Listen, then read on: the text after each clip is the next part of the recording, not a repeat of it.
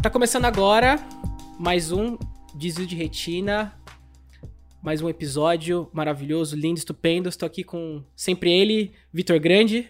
Fala galera. E hoje, uma convidada especial, sempre muitos convidados especiais, esse podcast foi uma coisa maravilhosa. Estamos aqui com a jornalista, podcaster, youtuber, uma semi-arma humana, Mayara Munhoz. Gente, eu adorei! Olá a todos! Eu falei uma semi, eu falei uma semi porque você ainda não é faixa preta, né? Porque quando você chegar na faixa preta, aí eu vou dizer que você é uma arma humana. Bem lembrado. Mas, meu querido, é, é, pelos artigos de lei que temos no Brasil, a partir da faixa azul já somos considerados é, arma branca, né? Vixe. Então tá, não, mas pode ser semi-arma. Tá bom. Semi-arma? Tá bom. É. já foi Gostei. suficiente. Agora, você, agora, quando voltarem as competições, eu já vou escrever até atrás do meu kimono no lugar do meu nome. Vai. Aqui, é que nem aqueles nomes assim, é tipo assim, Maiara Machine Gun Munhoz, né? Isso! Perfeito, eu amei. Ô, Mai, conta um pouquinho pra gente aí da sua trajetória, tanto no jiu-jitsu como na, na sua vida aí, é, profissional, como jornalista. Conta um pouquinho, um pouquinho pra gente. Por onde eu começo? Não sei. É, eu acho que eu vou começar pelo jiu-jitsu. E aí depois eu conto como, como isso se uniu, útil ao agradável. Mas eu comecei a treinar jiu-jitsu com 13 anos. É, eu sempre fui uma pessoa que gostou muito de esporte e tal, mas o jiu-jitsu foi a única coisa que eu me dediquei assim até o final, né? Embora eu não tenha chegado ao final. Mas apesar dos pesares, eu fiquei seis anos parada, né? Até achei que eu nunca mais ia voltar a treinar. Parei quando eu era faixa laranja, tipo infanto juvenil e tal. Mas enfim, aí eu comecei porque, cara, deu vontade de começar, pedi pro meu pai levar, me levar numa academia, me levou, gostei e segui fazendo. Ah, mas assim, né? é, como eu falei, eu sempre gostei de fazer esporte e o meu sonho era estudar educação física. Tipo, eu queria muito estudar educação física, nunca tinha me passado nada em relação à comunicação pela cabeça. Porém, eu sempre gostei de editar vídeo, sempre gostei dessa parada audiovisual, né? E, e daí, quando eu tinha 16 anos, eu comecei a trabalhar numa academia de recepcionista. E aí eu já tava meio que traçando a minha carreira através dessa academia, sabe? Então eu pensava assim, meu, é, eu tô aqui, já tô de recepcionista, vou aprender um monte de coisa porque eu quero aprender, então eu vou atrás de aprender. É, e quando eu começar a faculdade, eu já vou ter um estágio garantido, tipo, uma parada muito mirabolante, assim. Com 16 anos já via a vida, né? Aí, é, cara, fiquei dois anos trabalhando nessa academia e vi que, na verdade, eu não queria estudar educação física, que eu queria o esporte só como meu hobby, assim, sabe? Que eu não, não sei se eu me, daria muito bem ensinando, sabe? Full time, É. assim. Eu acho que é aquela mesma coisa, né? De uma pessoa que gosta de animais e vai fazer veterinária, né? Não, não tá necessariamente relacionado à mesma coisa, É. né? Exatamente. Então, tipo assim, eu achava que eu não ia curtir ensinar. E também, isso tudo aconteceu no interior, né? Eu morava em Itatiba. E aí eu via o quanto os professores aqui sofriam, sabe? Tipo, não era muito auge, assim, ter personal, era uma coisa muito inacessível. E pra você ser personal, você tinha que cobrar muito barato. Então, eu via as pessoas que trabalhavam comigo, tipo assim, saíam de casa às seis da manhã, trabalhavam até 10, 11 da noite e no final do mês estava fazendo conta de aluguel, sabe? Porque tinha que trabalhar em vários lugares e ganhar pouquinho em cada lugar. Tipo, eu queria ter um, um trabalho que não que eu fosse rica, mas que eu conseguisse pagar minhas contas sem, tipo, ficar tipo, nossa, que droga, sabe? Enfim, aí conversando com a Mari, que é uma dessas professoras que trabalhava comigo, ela falou: Não, meu, por que, você não vai fazer alguma coisa relacionada a audiovisual? Você gosta disso e tal. E o meu primo Rafa, ele trabalhava na ESPN e ele se formou em rádio, TV e internet. Então, faltando três meses para o vestibular, lá vou eu me inscrever para rádio, TV e internet e descartei a educação física. E aí eu, tipo, estudei, é, trabalhei, tipo, em rádio, trabalhei no 89 de São Paulo, trabalhei numa agência editando vídeo também, e aí depois eu fui parar na ESPN. Aí eu comecei a ver que edição de vídeo não seria legal pra mim. Apesar de ser. A... Eu entrei na faculdade com as cabeças. Tipo, vou fazer edição de vídeo, igual quando eu entrei na academia. Mas aí foi mudando, sabe? Eu vi que eu queria outras coisas. Aí eu voltei a treinar jiu-jitsu no último ano da faculdade. E aí eu falei, caraca, como que eu fiquei tanto tempo longe disso? Aí eu queria falar sobre jiu-jitsu na internet. Só que eu era uma mera faixa azul, né? Depois que eu decidi que eu queria isso. E eu achava que eu não tinha, tipo, credencial para falar sobre isso ainda. E aí foi que surgiu o ESPNW dentro da ESPN e eu me prontifiquei a escrever um blog sobre jiu-jitsu feminino, né? Que o ESPNW é sobre mulheres no esporte. Aí eu me prontifiquei.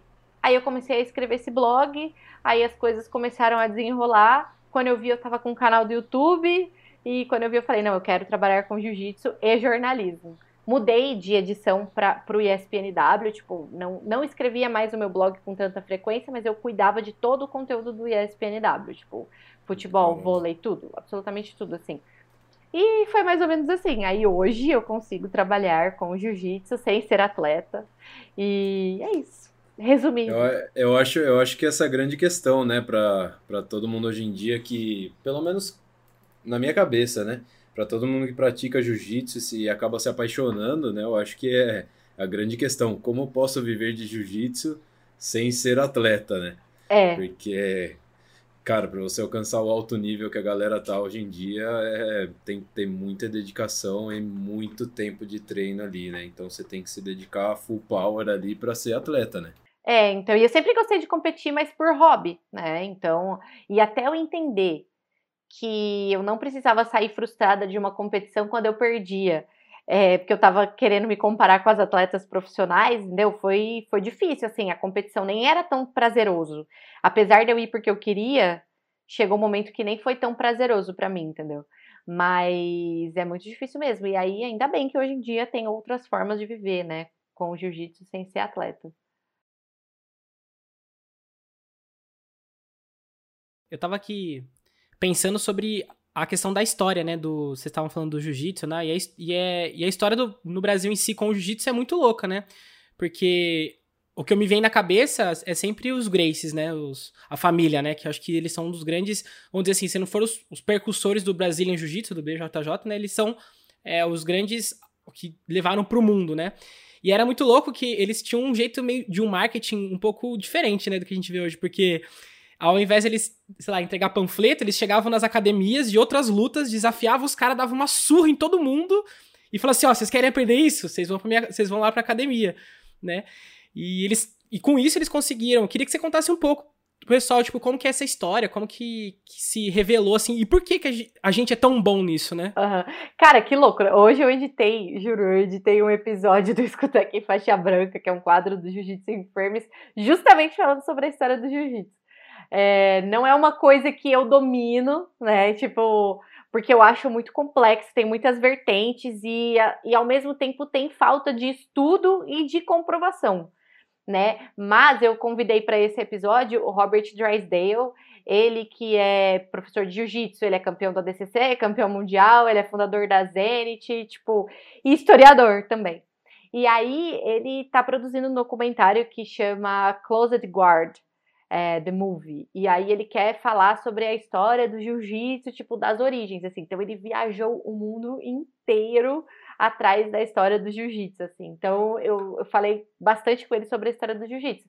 Mas é isso, assim, né? Segundo o que ele diz, é, não, não existe, que a gente fala de linhagem, né? E aí falou muito sobre a linhagem Gracie e a linhagem Fada. Não existem evidências de que o Fada não tenha sido aluno de, dos Graces ou do Maeda, né? Então, tipo assim, ele fala que ele acha que isso é o menos importante, sabe? Esse lance de linhagem, mas é uma coisa que as pessoas questionam muito. Então, com certeza, o jiu-jitsu se popularizou muito por conta disso. É uma arte que veio do Japão, aí a gente adaptou aqui no Brasil e, e aí ficou tão conhecido, acho que muito por conta da, da luta de chão mesmo, né? Que foi que se desenvolveu, tipo, é um judô adaptado, vai, digamos assim, que, que foi o Brazilian Jiu-Jitsu, e aí foi se desenvolvendo, e a família Gracie, tipo, realmente é uma grande responsável é, por causa disso, também por conta do UFC, né? O Royce Gracie no UFC, assim, tipo, foi um grande responsável por esse marketing, né? E é claro que chegou um momento que foi conhecido muito como briga de rua, acho que justamente por conta dessas, dessas tretas, assim, entre academias, né? Mas... Até se criou um estereótipo, né? O, numa época ele, o, o pitbull, né? O pitboy ali, ele era o jiu-jiteiro, né? É. Então todo mundo falava assim, não vai na academia de jiu-jitsu, porque não, lá só tem aquela galera que briga, né? O pessoal que sai na balada bebendo e não é realidade, né? Hoje a gente consegue ver isso, mas há uns 10 anos atrás ainda existia esse preconceito, né? Eu acho que ainda existe um pouco, porque, assim, claro que bem menos do que antigamente, mas se você for ver, por exemplo, às vezes um cara agride uma mulher. E a gente tem muitos casos de violência contra a mulher, tanto que a gente tem até uma lei, né, é, em relação a isso. Mas quando, se o cara que agrediu a mulher é do jiu-jitsu, na manchete vai sair: lutador de jiu-jitsu agride esposa. Então, tipo assim, isso acaba queimando muito e aí a gente volta, parece que, tipo assim, volta 10 casas, sabe? E aí a gente precisa explicar, tipo assim, o cara não fez isso porque ele é do jiu-jitsu, tipo, ele fez isso porque ele é um doente, um criminoso, entendeu? Mas com certeza é bem menos do que antes, assim, eu lembro de, de quando eu comecei a treinar jiu-jitsu, é, foi 2006, então aqui no interior, é, tinham só duas academias, e foi, tipo assim, a academia é, principal, que é do Sensei Edson Franco Penteado, que ele é tipo faixa coral nono grau, assim. Então as academias começaram a sair de dentro da academia dele. Só que daí o primeiro cara que decidiu sair da academia dele e fundar aquela equipe na época que era a Base 4, que não existe mais aqui, começou a criar rixa com os outros, porque tinha toda aquela parada de Creonte, que era o cara traidor, que não dava valor pro mestre, saía da academia e fundava outra, outra e tal. E tipo assim, era bizarro, porque os caras da outra academia não podiam passar na frente da academia que eu treinava, sabe? E para mim, até eu tinha criado aquilo na cabeça, ainda mais por ser criança, né? Eu até me sentia meio marrenta, sabe? Achava que eu podia brigar e tudo mais. E depois, quando eu voltei, é, seis anos depois, muita coisa tinha mudado, né? Porque é, não existia mais isso. Hoje é normal você visitar uma academia, é normal você procurar treino fora, é normal você sair de uma academia para ir para outra por conveniência ou por um plano melhor, ou porque se você é profissional, uma academia te ofereceu alguma, algum benefício que a sua academia anterior não, não oferecia, sabe? Então hoje em dia isso é muito mais normal. Você acha que isso se deu pela profissionalização também da categoria? Tipo, aumentou a profissional... o nível do negócio e por isso as pessoas entenderam que, tipo, ah, isso daí é um pouco de besteira no geral. Cara, eu acho que sim, porque o jiu-jitsu é uma coisa infinita, né? Tipo assim, por exemplo, a gente fala que sem preconceito com outras com outros esportes, mas o Muay Thai, por exemplo, você tem um padrão de movimento, né? Tipo assim, é só é, é um soco, tipo um jab, direto, cruzado, chute, e tem alguns golpes específicos e é aquilo, né? Aquele negócio mais fechado. Já o jiu-jitsu, ele tem milhões e milhões e milhões de variações. Né? Então, eu acredito que as pessoas tenham começado a perceber que quanto mais lugares elas conhecessem, quanto mais pessoas diferentes elas treinassem, elas iam trazer esse conhecimento para elas, iam aprender coisas novas e tudo mais. É, e são exemplos, tipo assim, vai, exemplo meu bobo mesmo, sabe? Eu treinei um tempo na Atos de São Caetano e o meu antigo professor passava a guarda em pé. Então, obviamente, eu olhava ele passando a guarda em pé e eu achava a maneira mais conveniente, né? E eu tentava, tentava, tentava. Hoje em dia eu treino na checkmate de, de São Bernardo e o meu professor passa guarda de joelho. E aí, para mim, isso agregou absurdamente no meu jogo, porque eu tenho o joelho todo cagado e, tipo assim, o, o fato de eu passar a guarda em pé era muito prejudicial para o meu joelho. E, e assim, claro que, que o meu antigo professor me passava outras maneiras, mas o que ele mais fazia era o que eu buscava fazer, né? E aí, hoje em dia, eu tenho uma outra visão, assim, sabe? Então, tipo, é muito louco você fazer esses intercâmbios, assim. É muito legal mesmo, porque. E é muito louco como o jiu-jitsu muda a cabeça da gente, né? Muda as perspectivas, assim. Eu sou o famoso faixa branca ainda. Ouve ou escuta aqui faixa branca? eu, eu já ouvi alguns, já ouvi alguns, confesso. Mas é muito doido, assim. Eu comecei em 2019 agora, em agosto de 2019. E... Mas assim, eu sempre tive contato com o esporte, eh, seja de uma maneira ou de outra. Eu sempre pratiquei esporte também, praticamente a vida toda, mesmo mudando de esporte, mas sempre pratiquei esporte. E quando entrei no jiu-jitsu, assim, foi uma coisa muito louca, assim, porque meu pai, eu lembro que meu pai vivia me falando quando eu era criança, ele tinha uns amigos que faziam jiu-jitsu, ah, você tem que fazer jiu-jitsu, você tem que fazer jiu-jitsu, que não sei o que, aprender a se defender, e, tipo, na minha cabeça era, tipo, mano, o que, que é jiu-jitsu? Eu era uma criança, né, não queria fazer.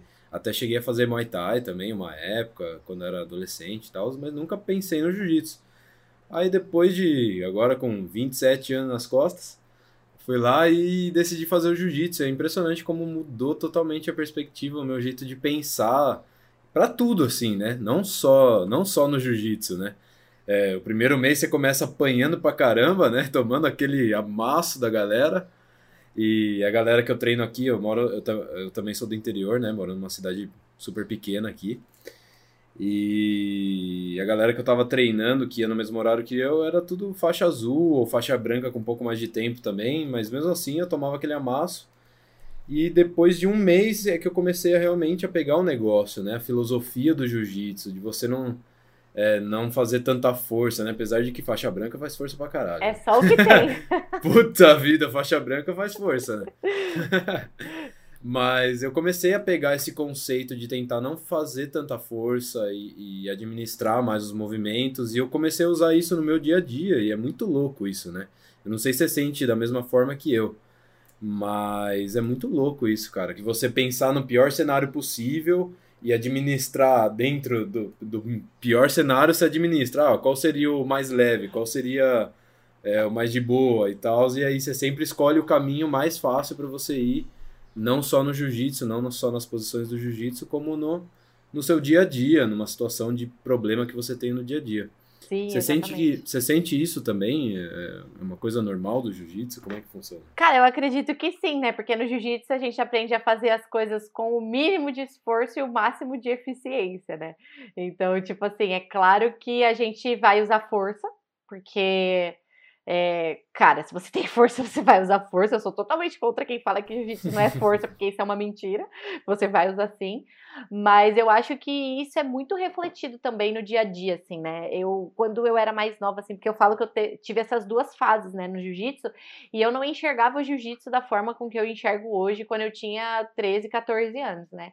Mas hoje eu enxergo o jiu-jitsu em absolutamente todos os âmbitos da minha vida, e, e não só pelo fato de trabalhar com ele, mas pela minha vivência mesmo de vida, assim, sabe? Eu me tornei uma pessoa muito mais prática, eu me tornei uma pessoa muito mais disciplinada, assim, tipo, em muitos pontos. É, e isso sem contar, eu falo que, tipo, a maior lição que o jiu-jitsu me, me deu, assim, é, é saber que eu sou capaz de fazer qualquer coisa, desde que eu me capacite para aquilo. Né? E é isso o lance de graduação, né? Então, fazendo um paralelo com graduação e a vida, é tipo assim, eu na faixa branca, faixa azul, olhava uma, uma pessoa faixa marrom e eu falava assim, nossa, vai ser impossível eu aplicar esse golpe, tipo, vai ser impossível eu dar uma leg lock, vai ser impossível eu, tipo assim, escapar de qualquer coisa com tanta eficiência. E eu treinei para isso, entendeu? Então eu cheguei na faixa marrom preparada para isso. E a mesma coisa na vida, assim, tipo, é, quando eu entrei, por exemplo, na ESPN de estagiária, eu falava, nossa, olha esses caras fazendo essas coisas, nunca vou fazer isso. E quando eu vi, eu tava, tipo assim, liderando um portal inteiro, sabe? Tipo, eu tava cuidando das redes sociais, eu tava cuidando do site, eu tava aparecendo na TV, tava fazendo tudo e ainda tendo que administrar tudo. Eu falei, caraca, tipo, beleza, eu cheguei aqui, treinei para isso. E a mesma coisa no meu canal, né? Tipo, era uma parada que eu pensava, nossa, vou fazer isso, não vai dar certo. E hoje em dia eu faço as coisas do zero e quando eu vejo já tá no ar. E isso é muito do que o jiu-jitsu me, me ensinou, assim. É, é muito foda, né? É, é. Aquele, aquele, aquela frasinha clichê, né? O sucesso é treinável, né? É, então, exatamente. Como em, qualquer como em qualquer coisa, né? Acho que tudo treino. Mas é, é impressionante que né, o João, o João não pratica jiu-jitsu, né? Mas é impressionante como você muda a sua cabeça depois. É, essa questão que você falou da disciplina, nossa, para mim mudou totalmente, assim. Era um cara que eu sempre falava exatamente isso que você falou. Ah, não vou conseguir fazer aquilo. Ah, como é que eu vou fazer aquilo? Eu sempre botava o problema na frente da, da solução ou do simplesmente fazer, né? Eu, aí eu, depois do jiu-jitsu, eu falei, mano, peraí, eu acho que, acho que dá para fazer, entendeu? Vamos ver como é, que, como é que eu consigo administrar aqui, ó. Vamos mudar isso, mudar aquilo e vamos adaptando é, e vamos é fazer. exatamente isso. E, tipo assim, eu, eu percebi que eu preciso de um objetivo para fazer as coisas, né? Então, tipo, quando eu me mudei para São Bernardo, né, de Itativa para São Bernardo, eu fui para estudar. E eu sempre fiz esporte e tal, e nesse momento entre faculdade, estágio e tudo mais, eu não tinha tempo de, de fazer esporte. E eu nunca tive uma tendência de, tipo, ser, ter, um, ser, ter um sobrepeso, entendeu? De ser gorda. Né? Eu nunca tive essa tendência. Eu sempre tive um corpo, tipo assim, padrãozinho da sociedade sabe? E eu nunca me preocupei muito com isso, porque eu sempre me mantive ativa e tudo mais. E aí o tempo foi passando e quando eu percebi, eu tava, tipo assim, 10 quilos acima do meu peso. E aí eu falava, nossa, eu preciso emagrecer, eu preciso perder peso, que não sei o quê, não tô me sentindo bem assim, eu sei que isso pode ser prejudicial para minha saúde e tal. E aí, quando eu voltei a treinar jiu-jitsu, é, eu tava, né, com, com esse sobrepeso, assim. Tipo assim, também não tava gorda, mas tava acima do que é, eu já estive um dia. E aí eu comecei a ficar incomodada, né?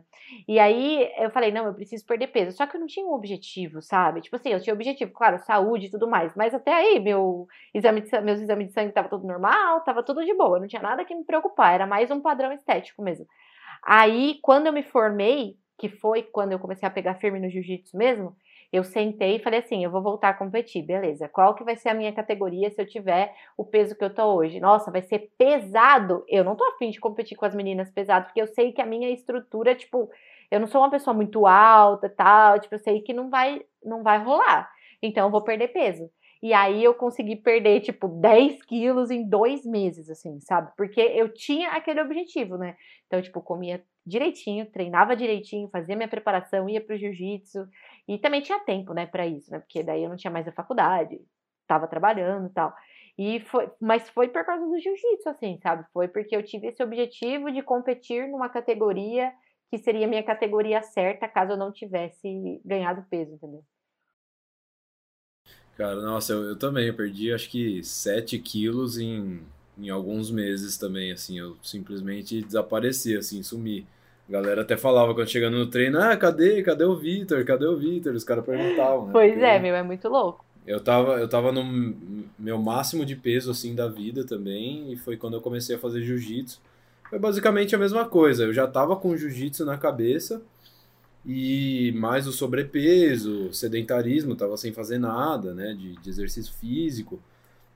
Aí eu decidi fazer e foi quando eu comecei, cara, acho que seis meses depois ali eu, eu tinha perdido 7 quilos, 8 quilos ali, sumi mesmo. É, muito louco, você acaba se reeducando mesmo.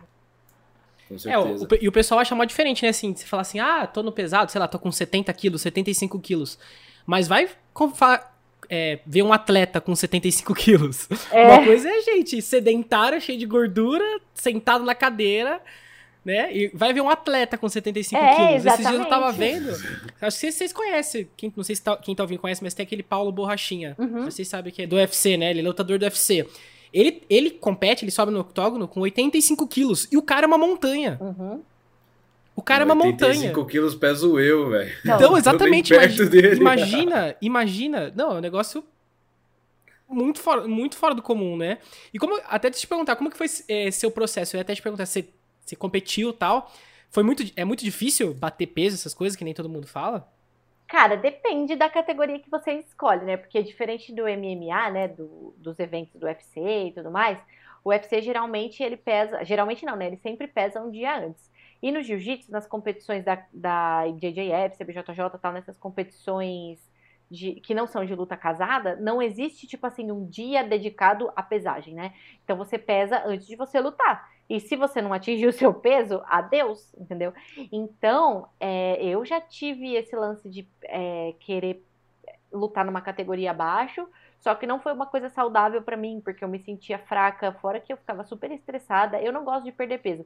Eu acho que, tipo assim, é, você precisar perder peso, você vai se preocupar tanto com isso que você vai acabar é, se preocupando com uma coisa a mais que você poderia retirar. É aquela coisa da praticidade. Então, tipo, o que, que eu me preocupo na, na, na minha competição? Eu, eu tenho que me preocupar já com a minha dieta, né? Comer direitinho, não comer uns hambúrguer eu tenho que me preocupar com a minha preparação física, eu tenho que, é, que me preocupar com o meu descanso e tenho que me preocupar com o meu treino técnico. Ponto. Aí já são quatro coisas, né? E ah, cinco coisas, né? Porque eu tenho que controlar meu nervosismo. Aí eu preciso de uma sexta coisa, que é perder peso. Então, tipo assim, eu acho super complicado perder peso no jiu-jitsu. É, menos em luta casada, né? Tipo, que são atletas profissionais, e aí eles vivem disso, eles têm um, um respaldo, né? Tem um apoio e tal. E aí eu acho ok, porque daí ele tem um tempo para se preparar e ele pode, tipo assim, se ele precisar desidratar ou se ele precisar ficar sem comer, ele faz isso um dia antes, pesa e no dia da luta ele tá forte e saudável, né? Agora, no caso dessas, desses eventos de, de federação, assim, eu sempre, eu gosto até de, meu, nos últimos eventos que eu competi, eu gostava até de ir numa categoria acima para não correr risco de precisar perder peso na semana do campeonato. Porque ainda mulher tem esse lance de hormônio, menstruação e tudo mais, e daí você pode ganhar peso, tem uma variação. Então, se a competição cair ainda num período menstrual, assim, era pior ainda, porque eu ganhava mais peso. Então eu sempre gosto de. Eu não gosto de estar no limite, sabe? Da categoria. Se eu tiver, bom, né? Mas eu prefiro garantir, sabe? Que eu não vou ser desclassificada e nem que eu vou ficar fraca. Sim, é que eu acho que no jiu-jitsu não tem tanto uma questão que nem tem no MMA, por exemplo, que a galera é, se acaba para perder peso, né? Eu acho que tem muito essa, essa questão ainda dentro da luta, né? Muita galera questiona se é saudável essa perda de peso que, que, que os atletas fazem, né? Essa desidratação, não é muito muito bem saudável. Eu não, eu não tenho uma opinião, nem um julgamento formado sobre isso, mas é, eu acho que rola mais no MMA, né? Mais, bem mais do que no jiu-jitsu. É, mesmo por causa do tempo, né? Mas, tipo assim, é, eu acho que quando eu fiquei bem chocada com o lance de perda de peso, assim, foi a Cyborg. Eu não sei se vocês chegaram a ver, mas teve uma. Eu não lembro contra quem foi a luta dela, mas ela perdeu 11 quilos. Ela teve que perder 11 quilos, tipo assim, às vésperas da luta. E ela fez um documentário, né? Um mini documentário em cima disso. E aí você vê o quanto a pessoa sofre e tal. Eu não acho legal esse processo, sabe? Eu acho que as pessoas às vezes romantizam um pouco isso, no sentido de tipo, nossa, ela está dando sangue, que não sei o quê. Mas eu acho que isso a longo prazo não é saudável, né? Eu não sou médica, né? Tô falando minha opinião, mas eu acho que a longo prazo isso não é saudável e, tipo assim, eu acho que você pode cortar isso do processo, sabe? Porque eu acho que é uma dor de cabeça a mais. Com certeza. Ah, eu acho que criando mais divisões também, né? Meio termo ali, porque, cara, é muito sacrificante pra pessoa, né? Eu já vi algumas pesagens que os caras têm que sair carregado da balança, tipo, pô, pra que, que o cara vai chegar nisso, nesse, nesse extremo, para no dia seguinte, para chegar na noite ali, depois da pesagem, come tudo de novo para voltar o peso. E aí, mas só que o cara já não tá 100% porque teve um puta processo para perder, estresse e tudo mais. Né? É, então, eu acho que se você for perder, assim, se for uma coisa. É, tipo assim, ah, beleza, vão te chamar para lutar e aí você vai lutar na categoria abaixo. Tá, quanto tempo eu tenho para isso? Ah, você tem dois meses, sei lá. Ah, beleza, então dá para você fazer uma coisa mais regradinha, né? Agora, se te chamarem do dia para noite, para você precisar perder isso de forma brutal, desidratando com laxante, sei lá o que, eu acho bem intenso, assim. Mas também é uma responsabilidade do atleta, né? Tipo, o atleta profissional, ele sabe dos riscos. Então, tipo, Sim, se ele aceitou exato. ou não, é por conta do risco dele. É, e, e, normalmente os caras não fazem isso dessa preparação. Mesmo que seja dois meses, os caras não querem perder a, o volume muscular deles é. e, e, a forma física que eles estão. Então eles vão deixar para tirar isso na véspera mesmo e, e, seja o que Deus quiser. É, pelo amor de Deus, eu tô fora. é, não dá. Mas, ô, Mai, conta pra gente, como é que é essa rotina de falar com, com os caras aí do, do jiu-jitsu, a galera do alto nível? Como é que é falar com esses atletas assim? Tipo, eu fico, às vezes eu fico em casa vendo ali o vídeo dos caras ali o dia inteiro. E como é que é ter esse contato com essas pessoas assim? É, então, no início eu achava muito louco, porque eu pensava assim, eu não acredito que eu tô falando com essa pessoa. Hoje em dia eu continuo achando muito louco, só que eu sou menos deslumbrada, né, digamos assim, porque eu percebi que esses caras, é, eles não estão num pedestal, entendeu? Eles são, eles são iguais a gente, assim, tipo, eles começaram da onde a gente começou e eles só seguiram por outro caminho e acabaram ficando famosos, né, digamos assim, no meio do jiu-jitsu por conta do trabalho deles, assim. Mas é muito legal, assim, tá, tipo, de frente, tá, tipo, no mesmo patamar dos caras e conversando e ouvindo história e tal. Mas é muito louco, tipo, na verdade é uma realização bem grande. Hoje em dia eu fico menos nervosa, mas eu já fiquei sem dormir e tal. Mas é muito louco. Mas eu sempre me questiono, nossa, como que eu consegui isso? Tipo, muito louco. Deve ser muito louco. Eu vi uma foto sua até com a. É, fugindo um pouco do jiu-jitsu, né? Com a Amanda Leoa lá, com a, com a Marta também, né? Sim. Pô, são, são grandes atletas, cara. Isso aí, nossa, deve ser um, uma puta honra, né? Sim, é porque no caso do jiu-jitsu acaba sendo mais fácil você chegar até as pessoas, porque geralmente no, são poucos os atletas, né, que tem empresário, que você precisa falar através de assessoria tal. Então, tipo, para você falar com a Marta, por exemplo, do futebol, é, é, bem burocrático, né? Tipo, ela tem um empresário, tem assessoria, tem não sei o quê. Então, até você conseguir chegar na Marta é um caminho longo a ser percorrido. Então, acaba sendo mais inalcançável. Assim, tipo, foi também bem gratificante, assim, tipo, pô, ver a Amanda Nunes na minha frente, eu fiquei tipo, ah, socorro, não acredito. Que massa. Pô, eu, meu sonho é. Do jiu-jitsu, meu sonho é um dia treinar com o Roger Grace. Uhum. O Roger foi. Eu fiquei sem dormir quando eu fui entrevistar o Roger. eu vi essa entrevista com ele ali, pô, o cara é sensacional, né? Não tem nem o que falar. Não tem. Eu achava que era uma pessoa que eu nunca ia falar. Eu, pra mim, ele era do, do hall dos inalcançáveis, né? Mas deu tudo certo. e ele é gente boa? Muito. Ele é super tímido, né? Então, tipo assim, ele não vai puxar assunto, mas ele te responde tudo que você pergunta é, objetivamente, né? Ele não é muito prolixo, mas uhum. foi demais, assim, foi muito legal. Quando ele, quando ele deu risada e quando a gente, enquanto a gente estava se, entrev se entrevistando, enquanto eu estava entrevistando uhum. ele, falei, caraca, Roger Grace Hill falando comigo, pronto. É, caiu um sorzinho aqui, assim, né? Você falou assim, consegui. Uh, é, porque eu fiquei nervosa, assim, até o décimo minuto de entrevista eu ficava assim, meu Deus, será que vai sair, será que vai sair, vai acabar o assunto? Você, pa você parece que está naquele encontro ruim, né? Aquele date ruim, né? Exato. Você tá ali tentando puxar assunto, cabeção. E aí, né? Você já tá quase falando assim, pô, talvez chova hoje. Vai né? chover hoje. é. é. E o, e o Corinthians? Corinthians vai bem, né? é, mas deu tudo certo. Mas eu tava, eu já tinha essas perguntas. Eu, eu não costumo muito fazer. Tipo assim, claro que eu faço um estudo antes de entrevistar a pessoa e tudo mais, mas eu não gosto de pegar, fazer uma pauta, que não sei o quê. Mas do Roger eu fiz, porque eu falei, vai que falta assunto. Sei que ele não fala muito, e sei que é uma pessoa que pode ser a única oportunidade da minha vida, né? Mas deu tudo certo. E, e, geralmente quando você vai gravar, por exemplo, o Jiu-Jitsu em Frames, essas coisas, você tem um, um, Eu acho que os vídeos são mais complexos, mas, por exemplo, os podcasts, os bate-papos, você cria um roteiro, você tem algumas coisas chaves, você tem um, algum ponto de virada, como que funciona para você nas suas gravações? Então, é, quando eu comecei a fazer assim, eu deixava tudo meio na mão de Deus, sabe? Porque eu realmente nunca gostei muito de fazer roteiro. Então, o que, que eu fazia? Eu pensava, tipo, ah, hoje eu vou falar sobre jiu-jitsu feminino. Aí eu sentava e começava a falar. Tipo, no caso, quando eu gravava algum podcast sozinha. Só que daí eu vi que isso não estava sendo vantajoso, porque eu acabava, às vezes, esquecendo de falar alguma coisa, às vezes eu acabava, tipo, falando demais, e eu não tinha uma ordem, aí eu começava a falar uma coisa, daí eu falava, ah, não, mas então, aí eu lembrei disso e tal. Aí eu falei, não, deixa eu começar a preparar as coisas de uma maneira melhor, né? Então, quando eu vou gravar sozinha, principalmente agora, né, que tem o escuta aqui, faixa branca, que, tipo, é um assunto, é sério, né? Tipo, eu não posso ensinar coisa errada, né? É uma responsabilidade grande, assim. Então, hoje em dia eu sento, daí eu falo, ah, o que, que eu vou falar hoje? Ah, vou falar sobre, sei lá, vai, o episódio que vai entrar semana que vem. Minha orelha estourou. Então, tipo, o que, que eu preciso falar sobre isso? Por que, que isso acontece? O que, que você tem que fazer? O que fazer para evitar? Sabe? Então, tipo, eu tento fazer um roteirinho assim para eu ter ideia do que eu vou falar e eu vou riscando.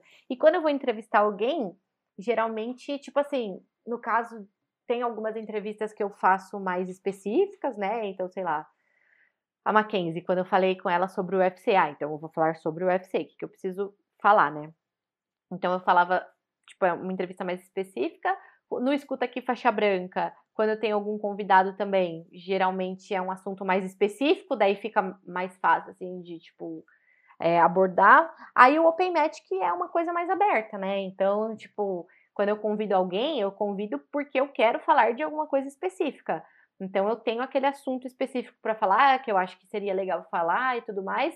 Só que, como é mais um bate-papo, às vezes acaba fluindo, fluindo, fluindo. Quando eu vi, foi uma hora e meia, sabe? Mas eu gosto de ter algumas coisas-chave que eu quero falar, e aí as coisas acabam fluindo muito no meio. Por exemplo, quando eu fui entrevistar o Xande, foi uma parada que eu fiquei chocada, porque eu não, não esperava que, que a gente ia falar tanto. E quando eu vi, de verdade, foi, foi o mais longo, assim, que eu gravei, o Open Match mais longo, que deu, tipo, uma hora e trinta e cinco, eu acho. Tipo, surgiu muita coisa no meio. E o que a gente menos falou foi, tipo, o jiu-jitsu. no fim das contas. A gente falou as coisas que permeiam o jiu-jitsu, mas o jiu-jitsu em si, a gente não falou. Tipo, técnica, tito, esse tipo de coisa, sabe? E o Xande deve ter pouca história interessante, né, pra contar. Porra, e ele gosta muito de falar, né? Então eu já entrevistei o Xande só pro Jiu-Jitsu sem frames umas três, quatro vezes. Pô, que massa. Você já falou com o André Galvão também? Também. É, é que eu treinava na Atos, né? Então, quando eu vou para os Estados Unidos, é, eu treino lá, né? E, e a, ele foi uma das primeiras entrevistas, assim, pro canal. Comecei lá no alto, né? Que massa, Foi uma das primeiras porra. entrevistas, assim. Sonho também, imagina treinar na Atos, na Califórnia, pô. É demais. É, eu, ima eu imagino. eu saí chorando nos, nos, primeiros treinos, assim, porque é, uma, é um tipo de treino muito diferente, né? Muita gente lá compete e tudo mais. E aí, quando eu fui treinar lá, eu falei: caraca, achei que eu tava bem, eu não tô tão bem assim, não. É, deve ser outra pegada totalmente diferente. Né? Totalmente. Né? Nossa, eu, eu, particularmente, nunca fiz nenhum treino de competição específico, assim. Então, deve ser um negócio que eu nem, nem imagino. É, tipo, para mim foi bem diferente, porque aqui no Brasil eu não nunca fui no treino de competição. Quer dizer, eu ia quando eu tinha uma folga ou outra durante a semana no trabalho. Só que os treinos de competição geralmente são tipo 10, 11 da manhã, justamente para pegar o público que compete mesmo. Então, eu não, apesar de gostar de competir e de competir e tudo mais, eu não tinha o ritmo do treino de competição, é muito diferente. Aí eu caí na Adas e fui treinar no treino de competição. Aí eu falei, Nossa. cara, que loucura. Aí você já sentiu o nível, né? Aí é diferente. E você acha que esse negócio da orelha estourada ainda é um, é um troféu pra galera que treina jiu-jitsu, assim? Ou você acha que mudou bastante? Ah, eu acho que mudou bastante, assim. Eu lembro quando eu comecei que eu via uns caras que queriam, tipo, eles mesmos esfregavam a orelha para estourar. Hoje em dia, como muita gente, muitos praticantes são, tipo, médicos, advogados, engenheiros e tudo mais, é, acaba não sendo bem visto, né? Digamos assim. Ainda tem gente que tem um pouco de preconceito, de ver a orelha estourada e tal. Então as pessoas evitam, eu acho, né? Se eu, for, se eu fosse advogado e fizer jiu-jitsu, a primeira coisa que eu ia ter é orelha estourada. Imagina você chegar lá na hora do, do vamos ver, para conversar com o juiz, orelha aqui assim, ó, largona aqui assim, a galera já treme na hora. Você, pois é. Faz, mostra os calos na mão assim, ó. Sempre qualquer coisa que vai falar, assim. você levanta a mão assim, ó. Nossa. Eu, eu chamo o dedo ali de. Parece, parece dedo de gárgula, né? Fica aquele escalo no meio do dedo, assim, uma coisa muito louca, né? Sim, velho, fica uns dedão grossos. Assim, a minha melhor amiga é. A minha melhor amiga fala assim que se eu tiver a orelha estourada, ela não vai ser mais minha amiga. Sempre que me perguntam de orelha estourada, eu falo dela. E é muito engraçado, porque o meu, ore... o meu orelho, o meu namorado tem a orelha estourada. E aí ela fala: Ai, Mayara, eu não acredito que você namora um cara que tem a orelha de couve-flor. aí eu falo: Cara, eu vou fazer o quê? É, ué, a, a orelha de couve-flor não, não diz caráter de ninguém, né? Exatamente. Mas ela, meu namorado fala assim que, tipo, é muito natural, assim, que as pessoas, elas sempre vão puxar um assunto com o cara que tem a orelha estourada, falando sobre a orelha estourada, sabe? Sim, é, sempre, é sempre o assunto. Eu, eu, queria, eu queria ver umas, umas histórias bizarras. Eu queria. Eu queria pro, pro as, coisas engra, as coisas engraçadas que acontecem Eita. nas competições. Não, esses, eu, uns tempos atrás eu vi falando que, tipo, tem ah, todo, em todo esporte tem, acho que tem a galera que é meio. É, que, que curte fazer uma, assim, uma, uma. Como se fosse. Tem o seu ritual, vamos dizer uhum. assim, né? Aí eu já ouvi falar de pessoal falando que, ah, tem a. Deixa o kimono sem lavar. Tem Ai, que nojo. Tem umas coisas que eu já vi umas histórias meio bizarras, assim. Eu queria, eu queria, eu queria que vocês contassem aí. Vocês que manjam mais, a, a, a Maia deve ter mais, conhecer algumas coisas. Mas o que, que você já ouviu de falar, tipo, cara, mano, como assim? O que, que esse cara tá fazendo? Cara, eu ouvi uma vez uma menina falar, não, claro que eu não vou citar a menina e nem a equipe, né? Mas ela falou assim que a galera da equipe dela, quando ia competir, combinava uma época assim de deixar o kimono bem fedorento pra, tipo assim, intimidar o adversário, sei lá.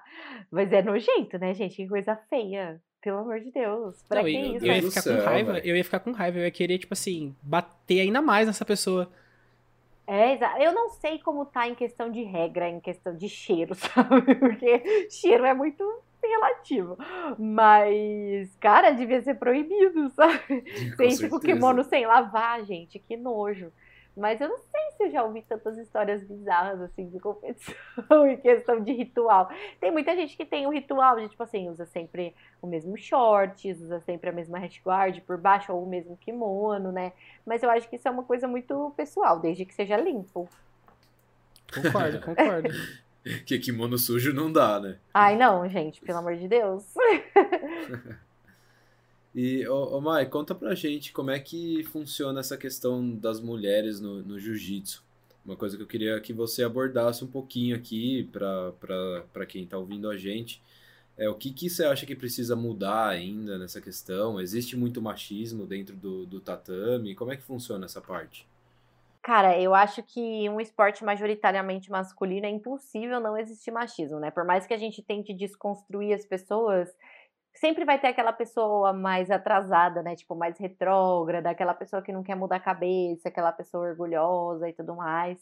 Mas mesmo as pessoas cabeça aberta tendem a ser machistas, porque a cultura é machista, né?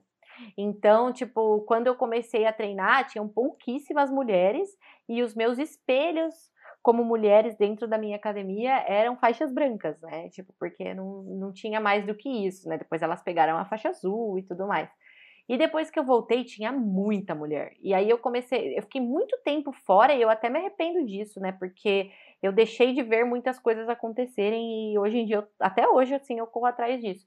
Mas tinha muita mulher. Tipo assim, a primeira vez que eu treinei com uma mulher faixa marrom, eu fiquei inconformada, assim.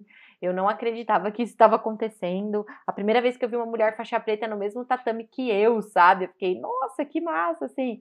Mas, claro, né? Tem, e o machismo, assim, existe e ele tá nas pequenas coisas, sabe? E, e é muito constrangedor, às vezes, você ter que bater de frente com a pessoa, né? Então, tipo, as pessoas acham que é legal virar pro colega de treino e falar, você tá treinando igual uma mulherzinha hoje. Ou virar para mim e falar, treina igual homem. Tipo, não. Eu sou mulher, eu vou treinar igual mulher. O cara é um homem, ele vai treinar igual homem, entendeu? Então, tipo, são coisas que a gente precisa desconstruir, porque isso acaba afastando né, as pessoas do esporte. Por mais que tenha gente que não leve isso a sério e tudo mais, é uma coisa séria. Até mesmo homossexual, sabe? É muito triste você ver que os caras têm uma homofobia também lá, tipo, chamar o outro de ai, para com essa dor aí, que dor, tá com dor no joelho, ai, que viadinho, sabe? Isso afasta muita gente e é uma coisa que eu acredito que a gente tem que falar sempre, né? Tem que tentar desconstruir sempre. E, e assim, tá acontecendo uma melhora, eu vejo que os campeonatos estão valorizando mais as mulheres. Uma coisa que eu acabei até de gravar no story do Jiu-Jitsu in Frames foi sobre o Fight to Win, que é um evento que acontece nos Estados Unidos de Jiu-Jitsu, vai fazer um card 100% feminino, eu acho que é até esse final de semana, um card 100% feminino pela primeira vez. É, o JJ Bet mesmo vai anunciar é, um card que vai ser de faixas coloridas, é, de homens e de mulheres, né? E assim, é tudo igual para o homem é, e para a mulher. A quantidade de atletas, a premiação, tudo igual, assim, sabe? E era uma parada inimaginável antes, assim, sabe? Até mesmo a federação, sabe? A gente critica bastante a federação, mas a federação foi responsável, né, pelo profissionalismo do jiu-jitsu, assim, e uma coisa que a gente sempre questiona é o fato da federação não pagar. Mas quando ela foi anunciar é, o primeiro ano que, se eu não me engano, foi 2019, né? O primeiro ano que faixas pretas tiveram premiação, eles anunciaram premiação igual, tanto no masculino quanto no feminino, desde que é, atingisse a capacidade de atletas. Então, acho que tinha que ter no mínimo 10, assim, para pagar igual. Isso é uma coisa que eu concordo, porque, por exemplo, a, a categoria peso-pena masculina pode ser que tenham cinco atletas, diferente da pesada, né? Então, se você for pensar comercialmente, faz sentido mesmo, pagar menos onde tem menos. Só que, por outro lado, é toda uma questão cultural que faz com que tenham menos mulheres no jiu-jitsu hoje em dia. Então, tipo assim, é até é complexo, né, discorrer sobre esse assunto, porque tem muitos pontos e muitos lados a serem abordados, assim. O lado comercial, o lado cultural, né, enfim. Mas eu acredito que tem melhorado, né, tem muito que melhorar, sempre vai ter. Mas já tá melhorando. E como que um, e como que um, por exemplo, um adolescente ou um jovem hoje aqui no Brasil, vocês conhecem mais, como que ele, ele faz para ir se tornando um atleta? Tipo, quais são a, as opções, assim, sei lá, alguém tá ouvindo, alguém pode ser menor de idade, sei, tipo, ah, eu quero começar a lutar. Existe uma idade, geralmente, porque assim, a gente vê, eu vejo muita coisa assim, sei lá, o futebol, vamos falar, o futebol, você não pode começar muito tarde, né? Você já tem que ter, além de uma aptidão, você tem que ter treinado bastante tempo, assim, tem uma idade mínima no jiu-jitsu também para você, para você começar, se você quer realmente levar isso como uma profissão, tô, tô, dizendo, tá? Não. Eu sei que se você quer levar como hobby, você pode começar com 60 anos se quiser. Mas assim, é quem quer levar do lado profissional, tem uma regra assim? É, eu acho que hoje não existe uma regra, né? Mas só que eu acho que hoje em dia, quanto mais cedo você começar, melhor, né? Porque, por exemplo, tem uma. A, a filha da Talita Preta, que é a Luísa, é uma garota que eu acompanho desde quando ela tinha uns 12 anos, assim. Hoje ela fez. Ela tá com 18. Mas ela treina jiu-jitsu e judô desde os 3 anos de idade. Então, essa garota, com 17, 18 anos na faixa roxa, cara, olha o diferencial que essa menina tem Sabe, ela é. Agora eu não tenho certeza se ela é faixa preta de judô, eu acho que ela tá na faixa marrom de judô. Mas, tipo assim, olha, olha tipo a bagagem que essa menina tem, a técnica que ela tem, sabe? Então, tipo assim, é óbvio que ela vai sair na frente de uma pessoa que começou o jiu-jitsu com 15 anos, né? Mas eu acho que hoje em dia, quanto mais cedo você começar, melhor. As academias geralmente indicam começar a partir dos 3 ou 4 anos, né? E principalmente, assim, não são todas as academias que têm uma estrutura para ter treino só de criança, né? Então, às vezes, acaba jogando a criança lá no Shark Tank. Mas eu vejo que as academias têm visto que realmente é, vai ser um diferencial cada vez mais ter é, um treino infantil, porque as crianças que vão é, fazer o nome dessa academia no futuro, que é muito o que aconteceu com a EOJ lá dos irmãos Mendes, né? Tipo assim, chegou um momento que eram só os dois, né? Quando começou, eram só os dois faixas pretas, aí você via faixa branca, faixa amarela, criança, tudo mais. Hoje ele tem as faixas pretas dele, tem uma mulher faixa preta, que, tipo assim, não tinha nem faixa marrom antes, sabe? Então, tipo, eu acho que eles estão enxergando, né? Comercialmente, assim, comercialmente falando, que criança é conveniente ter, né? Cada vez mais. Mas não existe uma idade, assim. Eu acho que o mínimo é três ou quatro anos, assim. Uhum. Pô, Mas quanto mais cedo, melhor. E você acha que para a galera se profissionalizar, é, você acha que dá para fazer isso no Brasil, para ir para os mais altos níveis do jiu-jitsu hoje em dia? Você acha que dá para o atleta estar tá aqui no Brasil ou você acha ah, preciso ir para os Estados Unidos, que é onde está concentrado as maiores e melhores academias do mundo, né, hoje em dia, com os, com os melhores atletas no caso? Né? Cara, eu achava impossível, né, antes, porque eu não via eventos de lutas casadas acontecerem eu não via uma equipe que não fosse um projeto social, né? Porque geralmente o projeto social ele, ele traz os atletas, ele não paga, né, para os atletas, mas assim, às vezes ele dá bolsa, dá alimentação e tudo mais, mas não tem um salário.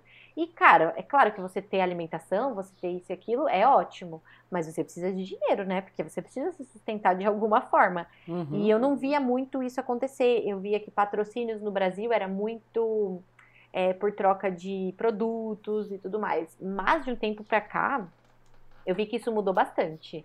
E hoje em dia eu vejo chance sim de um atleta conseguir se profissionalizar aqui no Brasil. É só, tipo, um grande exemplo assim de profissionalização que não é um projeto social, mas é um projeto é a Dream Art. A Dream Art, ela traz os atletas ela paga um salário para os atletas. Eu não sei exatamente como funciona, mas ela paga um salário, ela paga para os atletas irem no campeonato, tem moradia, tem, tem muitas coisas assim. Está ganhando uma exposição absurda.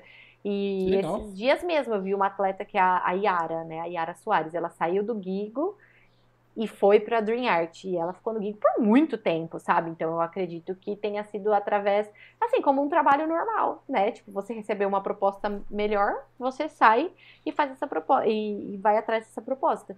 E também uma outra coisa que está profissionalizando o jiu-jitsu é o fato, aqui no Brasil, né? É o fato de acontecerem campeonatos de luta casada, né? Eventos de luta casada, como JJ Bet, JJ Stars, tem alguns outros que estão aí no papel que ainda não saíram, mas que que vão acontecer. Então, tipo assim, existe um, um meio, né? E existe um público. Então, acredito que dá para se profissionalizar. Por exemplo, o Patrick Gaudi é uma pessoa que nunca saiu do Brasil para viver de jiu-jitsu fora e a carreira dele é 100% jiu-jitsu. Tem muitos outros exemplos, né? Mas o Patrick foi o primeiro que veio. E hoje, hoje em dia, inclusive, ele tá na Dream Art. Mas antes dele chegar na Dream Art, ele, tipo assim, sempre viveu do jiu-jitsu. Uhum. É, e eu acho que com a chegada desses grandes eventos aí também vai dar uma boa melhorada, né? Com, essa, com cada vez mais exposição, né? Isso aí é, é super necessário para para formação de times e atletas e tudo mais, patrocínio, né? Com certeza. Sim, e trazer gente o... de fora do jiu-jitsu, que eu acho que isso é muito primordial, né? Marcas que não são é, do jiu-jitsu, porque às vezes eu conversei com o Cavaca, né, uma entrevista que eu fiz com ele, que ele falou, cara, é muito legal você ter um patrocínio de uma fightwear, que é de jiu-jitsu e tal, mas quando é que o jiu-jitsu vai ter um atleta patrocinado por uma Nike, sabe, por uma Adidas e tudo mais? Isso é furar a bolha, sabe? Isso é ver que o esporte está indo pelo lado certo e que está sendo profissionalizado, sabe? Claro que é muito importante ter essas marcas que patrocinem, eu mesmo sou patrocinada por uma por uma marca de jiu-jitsu, né, que é a Storm Strong, mas é muito legal é, ver que há possibilidades de acontecer e termos marcas ainda maiores, né, que não sejam só do nicho do jiu-jitsu. Pô, eu vi, eu vi aquele kimono que, você, que, eles, que eles mandaram para você, lindão, hein? Ah, é maravilhoso, eu sempre quis, quando com eu recebi. Com, com símbolos dourados aqui no braço, né? Nossa, quando eu vou treinar com ele, eu já falo, gente, ninguém vai fazer pegada, porque eu não quero que estrague. ninguém vai encostar no kimono, hein? Não. Hoje eu só vim pra correr, hoje eu só vim pra correr. E só fazer aquecimento, só aquecimento hoje. Não, e se você falou para mim faz muito sentido também, ainda mais com o advento das redes sociais, né? Hoje, hoje o cara que quer se tornar um atleta, né? Eu falo isso porque eu, eu, traba, eu trabalho ainda com muitos atletas de fisiculturismo, né? Então hoje eu vejo que, além de você ter o treino e tudo mais, você tem que usar as ferramentas digitais que você tem para se promover também, né? Pra, pra se autopromover, para as marcas conseguirem enxergar você, né? Aí tu fala assim: ah, tem que, tem que ser blogueiro mesmo, é o blogueiro do jiu-jitsu. Você tem que mostrar seu dia a dia, você tem que mostrar sua rotina, mostrar seu treino. E ah, não gosto, ai, como que é, né? É, eu entendo como parte de um trabalho, é. né? É parte do seu trabalho como profissional você fazer isso, né? Se você tivesse, sei lá, se for milionário e não quiser fazer isso, só quiser competir, só aí beleza, tudo bom. Mas assim, se você quer realmente crescer e que as marcas comecem a, a vislumbrar você, assim, te olhar, querer, querer te patrocinar, eu acho que esse é um dos principais, é uma das principais ferramentas hoje que a gente tem, né? Então, cara, acho que o, o atleta que tá fora das redes sociais, que não, ainda não sabe utilizar dessas ferramentas, ele tá fora do mercado, né? Não, totalmente, porque todo meio, todo meio, independente de ser esporte, todo meio divulga seu trabalho no, na internet, né? Então você tem que saber usar, né? E, por, e você não precisa ser profissional, né, para usar, você precisa fazer o mínimo. Claro que se você tiver condição de fazer uma coisa profissional, ou se você tiver alguém que faça para você, né, que seja é, primordial, assim, tipo, é o que vai o que vai fazer a diferença. Eu não gostava de fazer story com a minha cara, por exemplo, né? Porque eu ficava justamente com esse negócio, ai, blogueira, que não sei o quê. Só que eu falei, ninguém sabe meus corre, entendeu? Então, tipo, quer me chamar de blogueira? Tudo bem. Quer me zoar? Tudo bem. Sentar aqui na frente do computador o dia inteiro e ficar planejando tudo que eu tenho que fazer, você não vai fazer. Então, tipo assim, eu desencanei totalmente totalmente disso, assim, porque é um diferencial e é uma coisa que eu conversava com as pessoas antes e que eu vejo que hoje, tipo, elas estão fazendo porque elas sentiram que elas precisam fazer. Exatamente. Eu, eu, Exatamente. Sou esse, eu sou esse cara aí que tem vergonha de mostrar a cara no Instagram. Cara, tem que mostrar, porque é, humaniza a parada, né? Tipo, as pessoas veem que existe um ser humano por trás e que tem as mesmas emoções, Sim. os mesmos sentimentos e vai se identificar e vai se inspirar ou até vai odiar, entendeu? Mas só que é, é uma maneira de trazer as pessoas para perto de você. É, exatamente. Mas muito legal, muito legal saber desses. É, são alguns detalhes é, importantes, às vezes, que as pessoas, que as pessoas não sabem. E, e qual que são os planos aí? Tem novidades mais pro, pro ano de 2021 no seu canal? Que você possa contar. Ai, é? gente, tudo segredo. Não, brincadeira. é, cara, é, o meu plano maior, maior, maior, assim, que eu tinha muita certeza que ia acontecer, era mudar a identidade visual do meu canal. Porque, tipo, isso era uma coisa que me incomodava muito. Hoje em dia, eu, eu fazia tudo nas coxas mesmo, porque eu nunca nunca fui de Photoshop, essas coisas assim, né? Eu não sou boa nisso e eu não tenho nem paciência para isso e nem dom. É, e aí eu nunca tive alguém que fizesse, sabe? E eu achava muito injusto ficar pedindo favor, porque daí você fica dependente daquele favor e tudo mais. Aí chegou um momento que eu falei, Bárbara, a Bárbara é uma amiga minha que é designer, eu falei, Bárbara, você vai fazer toda a identidade visual do meu canal, porque eu vou começar 2021 assim. E aí, tipo, deu outra cara, sabe? Deu até um gás e tudo mais. Mas fora isso, assim, tipo, eu tô trabalhando com a BJJ Flix, né? Então, tipo, também quero muito ajudar eles a crescerem, porque é um projeto que eu acredito muito. É, nunca tinha visto isso antes, né, pelo menos no Brasil, assim, tipo, um, uma plataforma de streaming 100% dedicada para o jiu-jitsu, né? Então, eu realmente quero ver a BJJ Flix crescer, quero crescer junto, sei que eles confiam no meu trabalho, é por isso que eles me chamaram para trabalhar com eles, então eu quero fazer por onde eu realmente, cara, vejo muito potencial e eu, que, e eu acho que é a partir do momento que a gente é, atingir o crescimento da BJJ Flix, significa que a gente mudou uma boa parte da cabeça do pessoal do jiu-jitsu, né? Que tem meio que preconceito em pagar para consumir conteúdo, né? Que eu acho que, que faz parte porque a gente paga para produzir. Então, nada mais justo do que as pessoas pagarem para consumir, um preço justo, né? E no uhum. Jiu-Jitsu em Frames, claro, tipo, eu quero conseguir muito aumentar meus números, é uma coisa muito difícil. O Instagram virou uma terra, tipo, de que caça, assim, tipo, você precisa se destacar urgente, é muito difícil. Tudo que eu faço é orgânico, né? Tipo, não, não boto dinheiro nem nada. Então é, fica mais difícil ainda de crescer. Quero crescer muito, quero continuar cobrindo eventos. E acho que esses são os planos, assim, para esse ano. O que que a BJJ Flix é. Eles vão. Qual, qual vai ser o conteúdo, mais ou menos? Só para ter uma noção, assim, porque eu já ouvi falar, mas não, não sei exatamente do que se trata. Então, a BJJ Flix está produzindo conteúdo on demand de jiu-jitsu, assim, né? E aí, as paradas que eles querem produzir, que, tipo, hoje em dia todo mundo produz é, vídeo de posição e tudo mais, e vende DVD, essas coisas assim. A BJJ tem um pouco disso também, mas não é o principal, assim. Então, a BJJ produz umas paradas mais documentais, vai, digamos assim.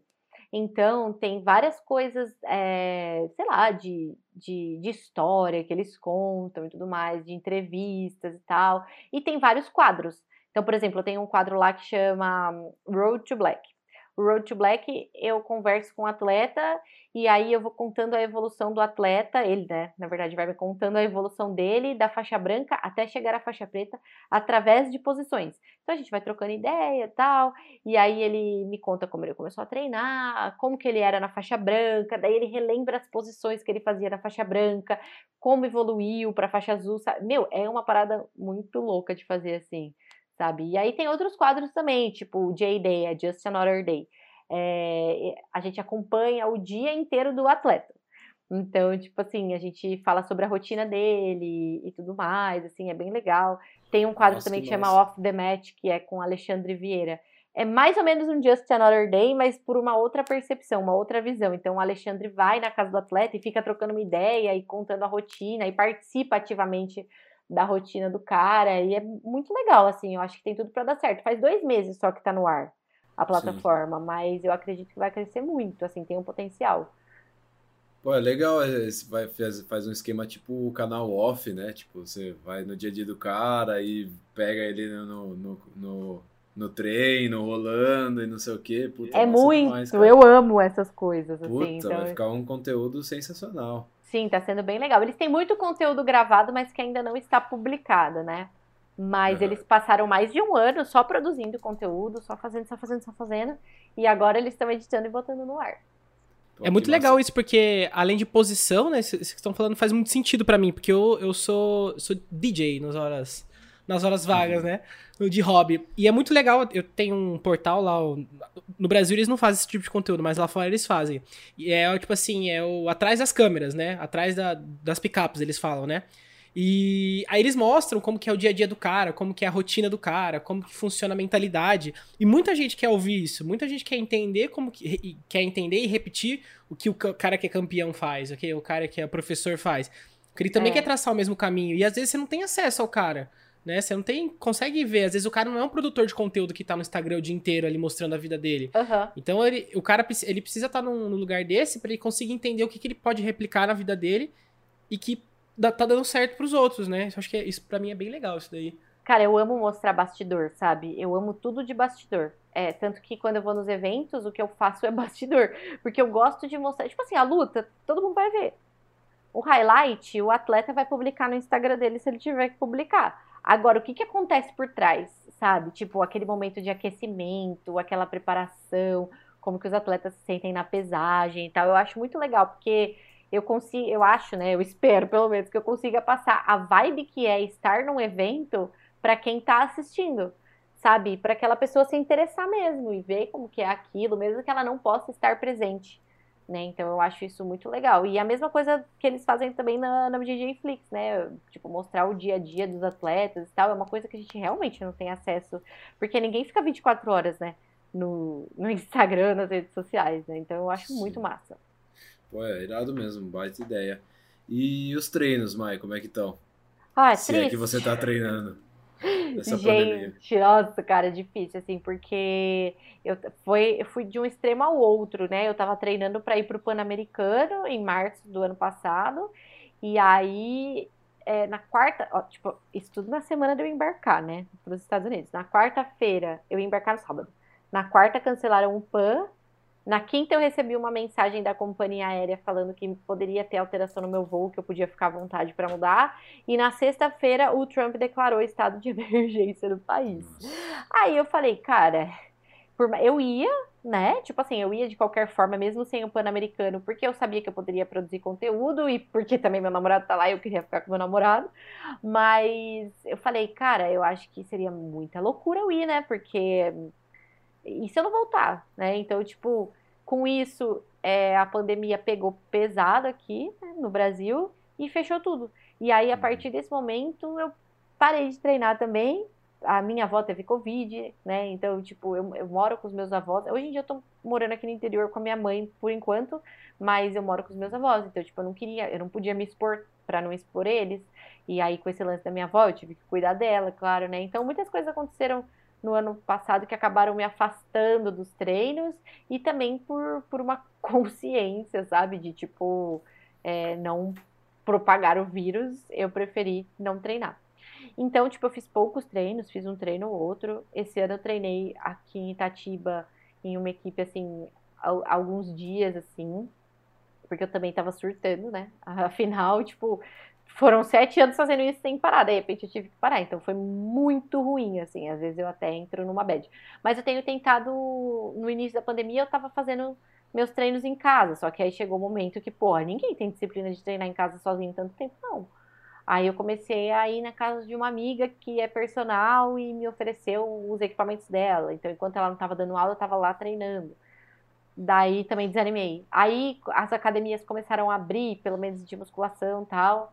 Aí eu tô indo, assim, pelo menos fazendo minha preparação física para não ficar parada. Mas o jiu-jitsu tá bem raro, mas eu não vejo a hora de voltar. Nossa, nem me fala. Eu também tô sem treinar. Você ficou sem. Um Ai, meu Deus. Tô desde, tô Todo desde... mundo tá nessa, tá nessa, né? Pois é. é. Eu, tô, eu tô, sem treinar jiu-jitsu desde o, de janeiro do ano passado. Vai fazer um ano que eu tô pois sem é. treinar. É muito ruim. Mas, Mai, muito obrigado aí pela conversa. Adoramos. Gratidão. Gente, muito... obrigada a vocês, eu adorei. A gente falou sobre assuntos muito legais. sobre jiu-jitsu, né? Sobre é. jiu-jitsu não tem como não ser legal. Né? Da próxima vez, aquelas que já tá se convidando, da próxima claro. vez que eu estiver aqui, eu espero que o João esteja treinando. Nossa! Eu também, eu também. Altos desafios, meu Deus. Ô, ô Mar, deixa um desafio pra ele aí, ó. Pois é, se você treinar, pode me convidar que eu volto pra cá. Olha. aí, ó. Aí, ó, agora eu gostei, hein? Agora pegou, agora pegou. Eu, gente, eu, eu, falo que jiu-jitsu é muito engraçado, né? Pelo amor de Deus, eu não tô sendo preconceituosa com religião e nem nada. Mas existem os testemunhas de Jeová que batem de porta em porta querendo te converter, né, pra religião Sim. deles. E eu Sim. sinto que eu sou o testemunha de Jeová do jiu-jitsu, que eu fico batendo de porta em porta com todo mundo que eu converso que não treino. Eu falo, gente, por que, que vocês No início da pandemia eu... eu dei aula pra minha mãe.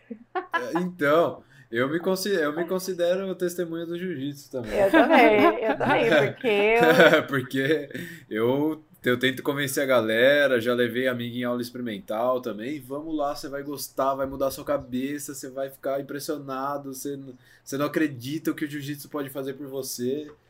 Não, eu chegava na, cara, na casa do cara, falei assim, oh, e aí, vamos trocar uma ideia. Tava o tatame na, do lado da piscina, assim, ele falou assim, ô, oh, deita aqui pra gente fazer um rola. Eu falei assim, você tá maluco? Você tá maluco?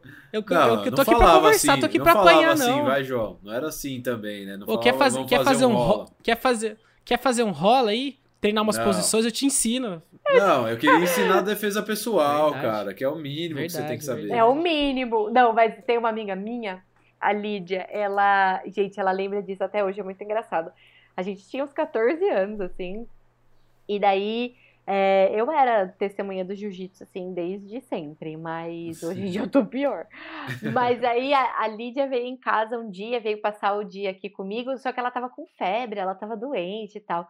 E o meu golpe favorito é triângulo, e eu tinha aprendido uma variação do triângulo na aula daquela semana de jiu-jitsu. Aí a Lídia estava em casa, aí eu falei, Lídia, deita aí no chão, que eu vou te mostrar uma variação que eu aprendi do jiu-jitsu. Daí eu ia, do triângulo, daí eu ia para um lado pro outro dela.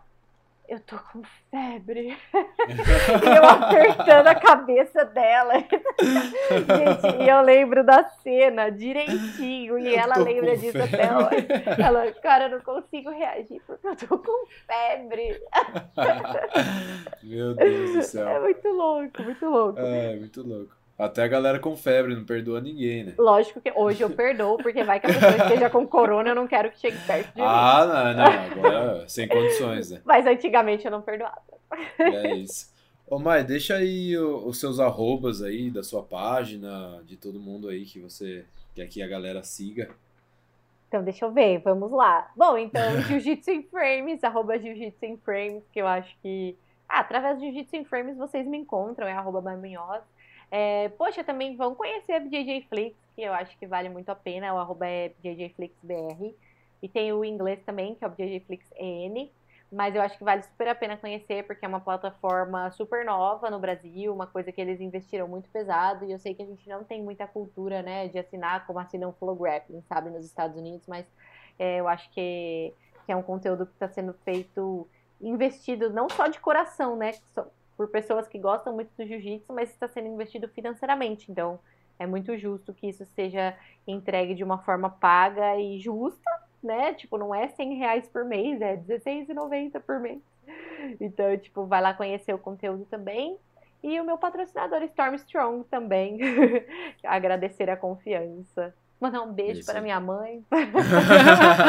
agradecer a Deus, agradecer a Deus, meu é. tio. Não, o, o, pior, o pior é que você vai ter que botar todo mundo para ouvir depois, né? Até o final. Vou ter que colocar todo mundo. Vou falar, gente, no final vai ter uma coisa que vocês vão amar. É. Aí eles vão ter que ouvir até o final. No final tem uma coisa, que, uma revelação que vocês não acreditam. My Munhoz Jiu-Jitsu in Frames faz revelação bombástica em podcast.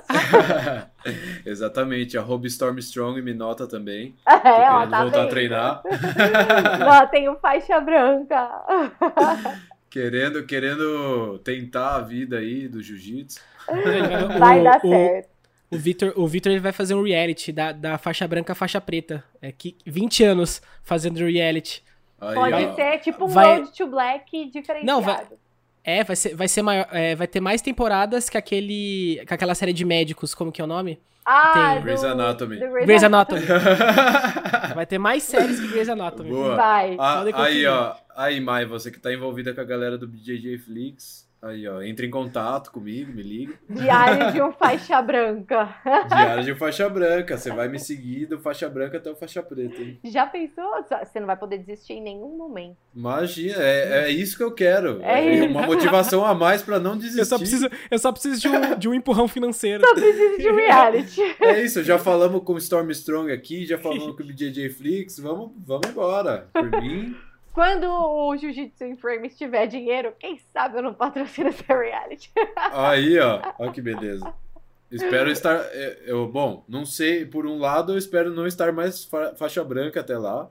Ou, ou que você consiga, ou torcendo para que você consiga é, é, essa ajuda, essa, esse up financeiro aí até eu voltar a treinar. E aí a gente. Vamos juntos. Vamos juntos, é isso aí. Obrigado, Mai. Valeu, Mai, de coração. Tamo junto. Obrigado, gente, que tá ouvindo aí. Tamo junto. Um abraço para todo mundo. Valeu. E valeu.